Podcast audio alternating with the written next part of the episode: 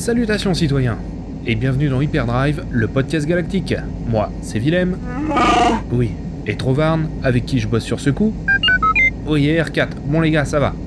Bref, nous sommes partis direction Hoth pour une livraison d'armement pour les rebelles et je vais profiter de ce voyage un peu plus tranquille pour vous présenter un personnage dont on ose à peine murmurer le nom sur la bordure extérieure, Dark Vador. L'Empire? Ici. Ah, oui, en effet, il y a toute une flotte. Ah bah oui, bonne idée. Fuir nous donnera l'air innocent, c'est certain. Tant pis, on descend Fissa sur la planète. Voici donc Hyperdrive, épisode 15, Dark Vador, le personnage, ses acteurs.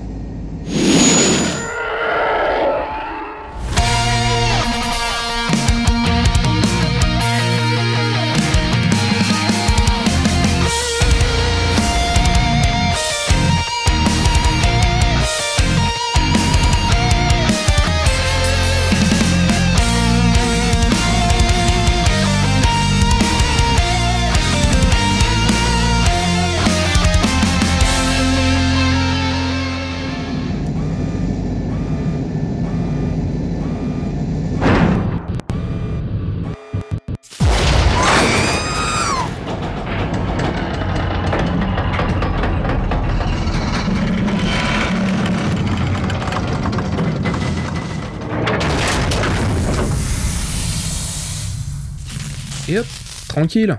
Rapport des dégâts R4. Ok, et eh ben tu répares ça, Trovarn et moi on va s'occuper de la livraison.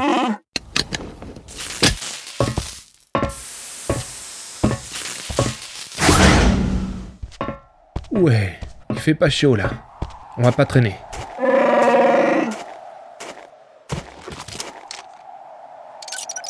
Excusez-moi, c'est bien là la base écho Attention Ok, l'Empire est là donc. On va rester quelques minutes dans ce trou avec vous, ça vous va R4 répare vite les boucliers, on va pas traîner. Pour la rébellion Dark Vador, le Seigneur Sith. Découvert par le grand public en 1977, il est devenu LE méchant. Un puits de noirceur, implacable géant en armure noire, c'est une des plus grandes icônes de toute la pop culture. Même les personnes n'ayant pas vu les films, il reste, reconnaissent son armure noire laquée.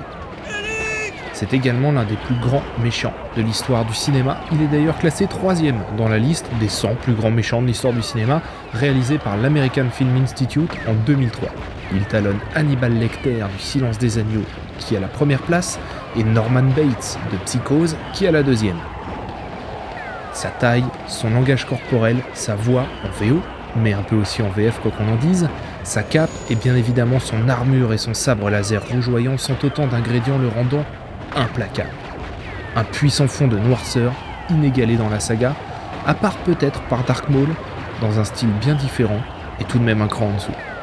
J'ai plus de détonateurs Oh non plus Dark Vador, ce personnage mythique, est issu de l'imagination croisée de deux personnes. La première, qui est à l'origine de sa création, est bien évidemment George Lucas. Ce dernier voulait un personnage fort et mystérieux au cœur de sa saga. Un chevalier noir, mystique, qui dépassait largement le simple être humain ou le simple être vivant. La seconde personne, qui va beaucoup apporter à ce personnage, c'est Ralph McQuarrie. Ce dernier, vous le savez, il a travaillé sur les visuels du premier Star Wars, et des suivants d'ailleurs, et il a apporté une image à ce personnage auquel Lucas avait pensé.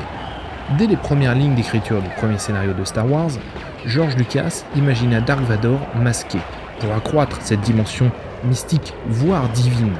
Et pour ça, Lucas s'est beaucoup inspiré de la culture samouraï, notamment pour créer les Chevaliers Jedi de manière générale. Il a d'ailleurs pensé à un moment à l'acteur Toshiro Mifune, qui jouait dans les 7 samouraïs, pour incarner Dark Vador. Mais l'acteur va refuser, ne voulant pas jouer dans un film pour enfants. De son côté, Ralph McQuarrie a pris les storyboards et a beaucoup réfléchi à cette idée de guerrier masqué. Il a décidé de pousser le curseur à fond et il lui dessina donc une armure complète, intégrale, dissimulant chacune des parties de son corps. Cette idée a plu à Lucas, et si le casque du Seigneur Sith ressemble à celui d'un samouraï, c'est la similitude avec les casques allemands de la Seconde Guerre mondiale que George Lucas y verra, et ça va lui plaire. D'ailleurs, le costume de Vador est l'un des plus fidèles à la vision de Ralph McQuarrie. Beaucoup d'autres personnages, y compris Luke Skywalker, seront très différents à l'écran. Tenez la ligne, soldat Euh, je suis pas soldat, hein Tenez la ligne et fermez-la Bon. Éclaircissons leur rang C'est ce que disait mon sergent instructeur. Pas mal, hein Comment ça, minable? Bah vas-y, fais mieux. Blast T'as vu ça, le qui vient d'en dégommer 4 Ok, pas mal, ouais. Mais avec une arbalète laser, c'est plus facile. Chacun le sait, enfin sans doute, Dark Vador a été interprété à l'écran par plusieurs acteurs différents, ce dès la trilogie originale. L'homme sous le costume est Dave Prowse. Recruté par George Lucas himself, cet ancien champion d'haltérophilie, d'un mètre 96, est anglais. Le lieu de tournage de l'épisode 4 étant en grande partie là-bas, des acteurs locaux étaient un choix plus simple. Dave Prowse a joué un autre méchant cultissime du cinéma, le monstre de Frankenstein, ce dans trois films, dont Casino Royale en 67. Il a également joué dans Orange Mécanique, Le Cirque des Vampires, dans la série Doctor Who, dans Le Continent Oublié ou encore dans Jabberwocky. Une fois la trilogie originale tournée, il n'a quasiment plus rien fait, comme beaucoup d'acteurs de Star Wars, ce qui fera l'objet d'un autre épisode. Un second acteur a interprété le Seigneur Vador, au même moment et dans les mêmes films. Il s'agit de James Earl Jones qui a prêté sa voix au personnage. En effet, Dave Prowse a un accent british à couper au couteau. Il paraîtrait même qu'il avait un accent très rural venant de Bristol, donc trop marqué pour le personnage. Lucas a donc choisi James Earl Jones pour effectuer le doublage. Il faut dire que ce doublage est rendu beaucoup plus facile par le fait que Dark Vador porte un masque, empêchant de voir la bouche de l'acteur lors des dialogues. James Earl Jones n'a pas apprécié de prêter uniquement sa voix au personnage, ce qui ne l'a pas empêché de le faire contre un chèque. Mais il a demandé à ne pas être crédité au générique, estimant sa contribution comme trop minime, vous le savez. Dave Prowse, lui, a découvert qu'il était doublé lors de la première du film, et il ne l'a pas bien pris, ce qu'on peut comprendre. Mais c'est surtout le fait de ne pas avoir été prévenu qui, à mon avis, l'a choqué. En effet, si les choses avaient été très claires au moment même du casting, sa réaction aurait été bien plus douce. Mais George Lucas est un monteur avant tout, et il prend beaucoup de décisions déterminantes durant la post-production de ses films. Celle-ci en est sans doute une. J'ai perdu mon baston dans la neige Mais si Dave Prowse était un acteur très imposant qui a su asseoir la puissance de Vador à l'écran, ce n'était pas un bon escrimeur. Il a donc fallu qu'un autre acteur prenne sa place lors des combats de sabre de l'Empire contre-attaque et du retour du Jedi. Il s'agit de Bob Anderson. Cet homme est cascadeur et surtout maître d'armes. Sa carrière au cinéma est très impressionnante et il a offert ses services aux acteurs de très nombreux films tels que la trilogie du Seigneur des Anneaux, Le Masque de Zorro, Pirates des Caraïbes, Les Trois Mousquetaires et j'en passe beaucoup d'autres. Mais Bob Anderson est plus petit que Dave Prowse. Voilà pourquoi il a fallu tricher avec la caméra pour éviter que ça se voit trop à l'écran. Dans l'Empire contre-attaque et le retour du Jedi, les plans de duel où Luke et Vador s'affrontent tous les deux sur le même plan sont souvent tournés avec un léger contre-plongé, où l'acteur est surélevé. Bob Anderson est mort en 2012 et son décès a secoué Hollywood. Vous pouvez voir sa dernière contribution au cinéma dans Bilbo le Hobbit, réalisée quelques temps avant sa mort. Rien que pour la trilogie originale, un quatrième acteur est intervenu. Il s'agit de Sebastian Shaw, l'homme qui apparaît lorsque Luke Skywalker enlève le casque de son père dans cette scène si mythique du retour du Jedi. Pourquoi ne pas y avoir mis Dave Prowse? C'est une bonne question. La réponse est double. La première est à nouveau l'accent de Dave. Même si ce dernier avait beaucoup travaillé dessus, il faut dire que l'acteur ne vivait pas bien le fait qu'on ne le voit pas à l'écran et qu'on n'entende même pas le son de sa voix. La seconde raison est une question d'âge. En effet, pour George Lucas, Anakin Skywalker devait avoir l'air plus âgé que ne l'était Dave Prowse à l'époque. Alors attention, lorsque je dis ça, je parle du tournage du retour du Jedi. Avec l'arrivée de la prélogie plus tard, l'âge d'Anakin au moment de la revanche des Sith permet de déduire que Dark Vador est dans la quarantaine au moment du retour du Jedi, et c'est l'âge qu'avait Dave Prowse à l'époque. Ça aurait donc parfaitement collé au final. Malheureusement, ça ne s'est pas fait. Les relations entre Dave Prowse et George Lucas se sont remarquablement tendues à l'époque. Ajoutez à cela le malentendu qui a eu lieu autour de fuites sur le retour du Jedi, et le torchon brûle entre les deux acteurs. Si vous voulez en savoir plus, écoutez mon épisode sur les idées reçues autour de Star Wars. Ah, ah, ma jambe ah, non, non, ça va, ça va, ça va, ça va, j'arrive, j'arrive. Ce sont donc quatre acteurs qui ont représenté Vador dans la trilogie originale. Mais Dave Prowse reste la figure physique incarnant le personnage dans la plupart des plans. Par ailleurs, c'est ce dernier qui a soulevé l'empereur pour le jeter dans le vide à la fin de l'épisode 6, scène réalisée sans câble ou trucage, le champion d'haltérophilie ayant bel et bien porté l'acteur à bout de bras. Impressionnant. Plus personne n'incarnera Vador avant la revanche des Sith en 2005, et c'est Hayden Christensen, acteur jouant Anakin Skywalker dans les épisodes 2 et 3, qui va lourdement insister auprès de George Lucas pour être dans le costume à la fin de la revanche des Sith. Mais ce dernier est loin d'avoir la carrure de Dave Prowse. Il a donc fallu sacrément tricher pour en donner l'illusion. L'acteur, dans son costume du Seigneur Sith, porte des talonnettes de plus de 10 cm, et le costume a été largement modifié. Le casque s'emboîte désormais sous les épaulettes pour simuler une plus grande carrure. Hayden Christensen arrivait tout juste à marcher dans ce costume. Voilà pourquoi il est particulièrement statique dans cette scène. La différence de taille entre Anakin Skywalker et Dark Vador se justifie par les prothèses robotiques qui lui permettent d'atteindre cette taille. En 2016, ce sont deux autres acteurs qui vont redonner vie à Dark Vador dans Rogue One, A Star Wars Story. Un par scène. Dans la première, se déroulant dans sa forteresse sur Mustafar, il s'agit de Spencer Wilding. Vous pouvez voir cet acteur dans Les Gardiens de la Galaxie, comme l'un des gardiens de prison, comme Marcheur Blanc dans Game of Thrones, ou encore le Minotaur dans La colère des titans. Ce dernier est gallois, et du haut de ses 2 mètres, il est devenu un habitué des personnages grimés ou masqués. Dans la seconde scène, la fameuse scène du corridor, il s'agit de Daniel Napous, un autre acteur anglais, dans la trentaine, qui est cascadeur et joue lui aussi dans Game of Thrones. Des quadripodes? Il va falloir du un peu plus lourd que ça pour en venir à bout, les gars. Oula Ah, j'ai de la neige dans le cou T'es plein de neige, Trovarne. On dirait un Wampa. Ouais, en plus classe, c'est vrai. Concernant la vie du personnage, en lui-même, eh bien, la jeunesse d'Anakin Skywalker, on la connaît. On en arpente les moments clés au travers de la prélogie et on creuse de manière assez appuyée la période guerre des clones avec la série animée Clone Wars. Cette période va forger en partie son passage vers le côté obscur, pour une raison simple, c'est la guerre. Anakin Skywalker passe beaucoup de temps sur les champs de bataille. La mort rôde en permanence. Il voit de nombreux clones y passer, mais aussi beaucoup de chevaliers Jedi ou même des innocents civils. Plus la guerre avance, plus la nécessité vient s'entrechoquer avec les préceptes Jedi. Même pour Obi-Wan. C'est d'ailleurs la volonté de Dark Sidious, le chancelier et futur empereur. Transformer ce conflit en véritable bourbier où les valeurs morales s'émoussent, où les solutions aux problèmes paraissent de moins en moins simples et de plus en plus radicales. Ce quotidien baigné de violence, en pleine sortie d'adolescence, va brouiller l'esprit d'Anakin. On peut même parler d'effets post-traumatiques, nourrissant sa peur de voir des êtres chers mourir. La série Clone Wars alimente la réflexion autour du passage à l'acte d'Anakin, particulièrement lorsqu'il va ensuite massacrer les Padawans dans le temple Jedi.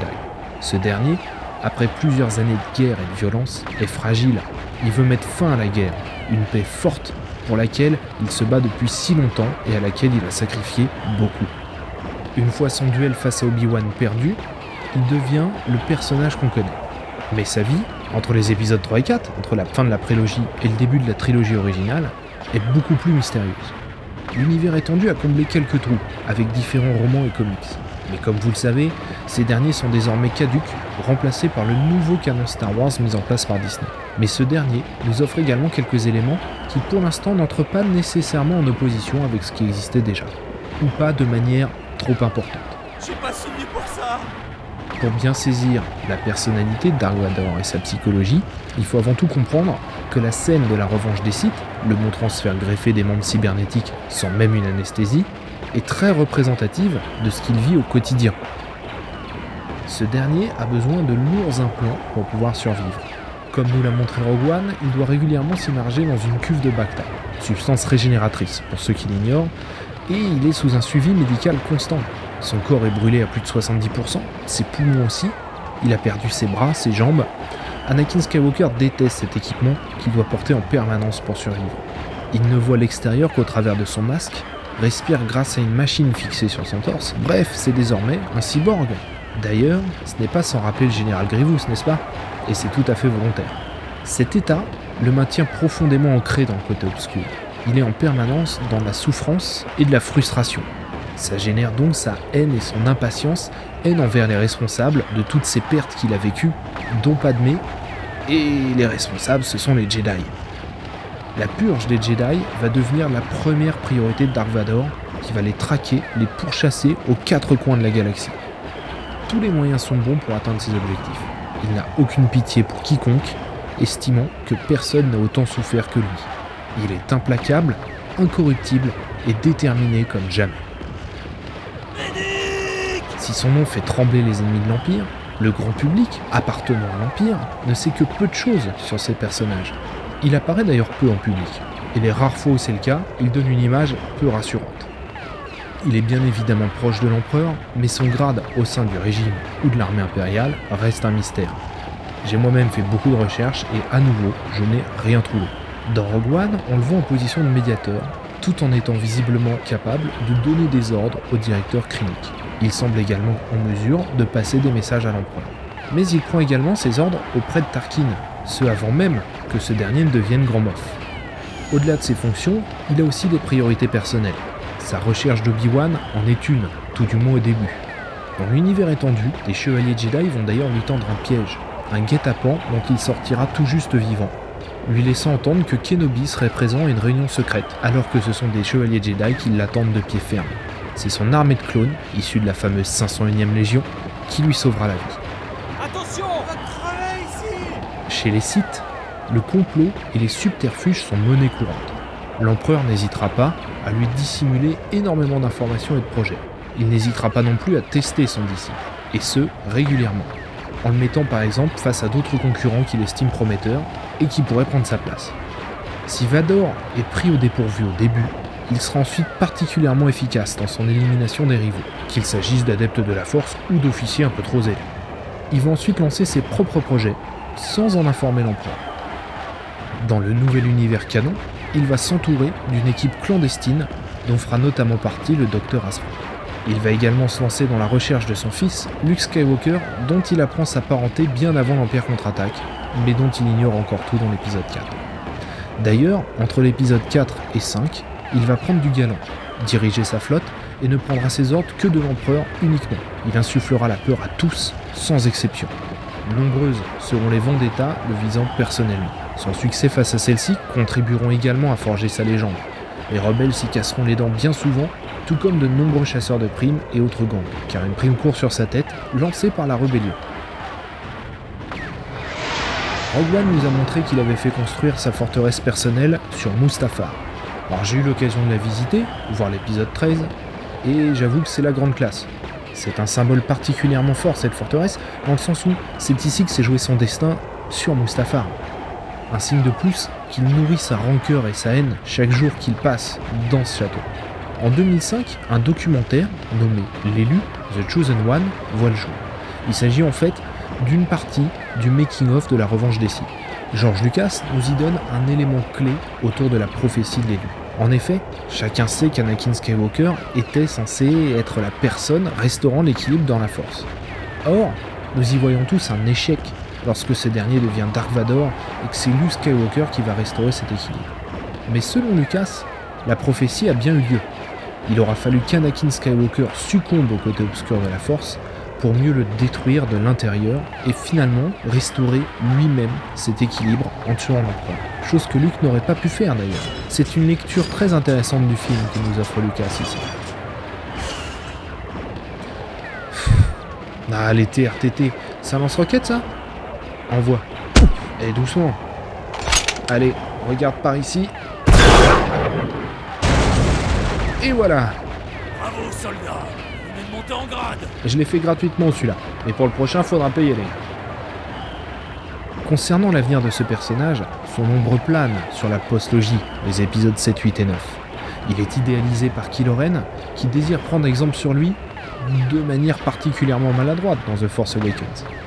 Mais dans ce film, Kylo Ren est encore jeune et n'a même pas encore terminé sa formation. Nous verrons ce qu'il en adviendra dans les épisodes 8 et 9.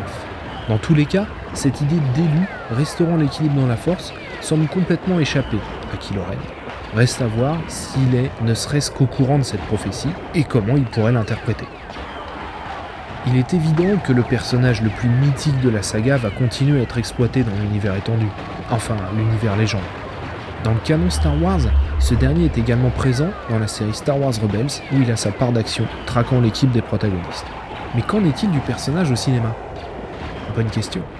Si Rogue One nous a offert une délicieuse Madeleine avec deux apparitions du personnage dans le film, particulièrement la deuxième on est d'accord, rien ne dit que nous reverrons ce personnage au cinéma.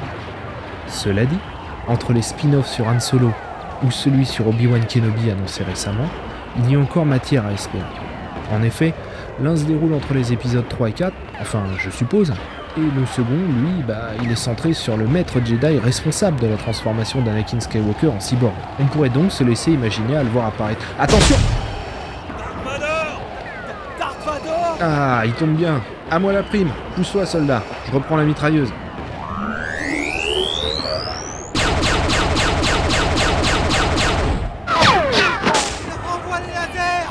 Ah, les lasers, c'est plus ce que c'était. Trovarne, repasse-moi le lance-roquette. Allez, dévie ça pour voir. La roquette aussi Oh, shoot Blast, on va y rester. Trovarne, on décampe. R4, fais chauffer les moteurs, on s'en va.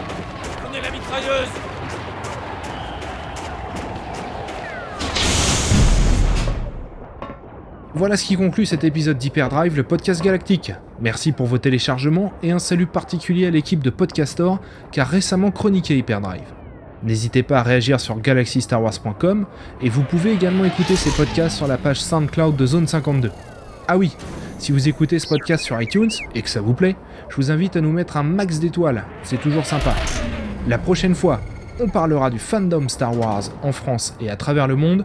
Que la force soit avec vous, à très bientôt Podcastor, c'est un podcast qui parle de podcast. Zone 52, c'est une émission de pop culture. Je passe mon temps à t'en parler, t'écoutes un peu ce que je te dis ou quoi?